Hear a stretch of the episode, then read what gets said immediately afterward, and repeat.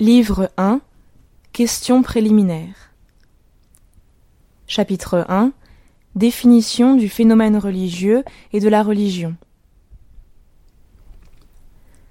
Pour pouvoir rechercher quelle est la religion la plus primitive et la plus simple que nous fasse connaître l'observation, il nous faut tout d'abord définir ce qu'il convient d'entendre par une religion, sans quoi nous nous exposerions soit à appeler religion un système d'idées et de pratiques qui n'aurait rien de religieux, soit à passer à côté de faits religieux sans en apercevoir la véritable nature. Ce qui montre bien que le danger n'a rien d'imaginaire et qu'il ne s'agit nullement de sacrifier à un vain formalisme méthodologique, c'est que, pour n'avoir pas pris cette précaution, un savant, auquel la science comparée des religions doit pourtant beaucoup, M. Fraser, n'a pas su reconnaître le caractère profondément religieux des croyances et des rites qui seront étudiés plus loin, et où nous voyons, quant à nous, le germe initial de la vie religieuse dans l'humanité. Il y a donc là une question préjudicielle qui doit être traitée avant tout autre. Non pas que nous puissions songer à atteindre dès à présent les caractères profonds et vraiment explicatifs de la religion, on ne peut les déterminer qu'au terme de la recherche.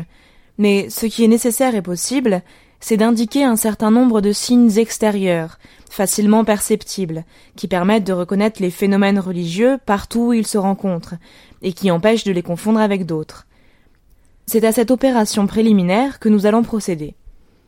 Mais, pour qu'elle donne les résultats qu'on peut en attendre, il faut commencer par libérer notre esprit de toute idée préconçue les hommes ont été obligés de se faire une notion de ce qu'est la religion, bien avant que la science des religions ait pu instituer ces comparaisons méthodiques.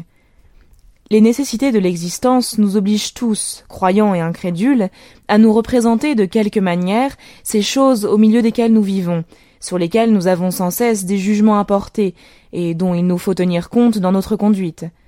Seulement, comme ces prénotions se sont formées sans méthode, suivant les hasards et les rencontres de la vie, elles n'ont droit à aucun crédit et doivent être rigoureusement tenues à l'écart de l'examen qui va suivre. Ce n'est pas à nos préjugés, à nos passions, à nos habitudes que doivent être demandés les éléments de définition qui nous est nécessaire. C'est à la réalité même qu'il s'agit de définir. Mettons-nous donc en face de cette réalité. Laissant de côté toute conception de la religion en général, Considérons les religions dans leur réalité concrète et tâchons de dégager ce qu'elles peuvent avoir de commun. Car la religion ne se peut définir qu'en fonction des caractères qui se retrouvent partout où il y a religion. Dans cette comparaison, nous ferons donc entrer tous les systèmes religieux que nous pouvons connaître, ceux du présent et ceux du passé, les plus primitifs et les plus simples aussi bien que les plus récents et les plus raffinés car nous n'avons aucun droit ni aucun moyen logique d'exclure les uns pour ne retenir que les autres. Pour celui qui ne voit dans la religion qu'une manifestation naturelle de l'activité humaine, toutes les religions sont instructives, sans exception d'aucune sorte, car toutes expriment l'homme à leur manière et peuvent ainsi nous aider à mieux comprendre cet aspect de notre nature.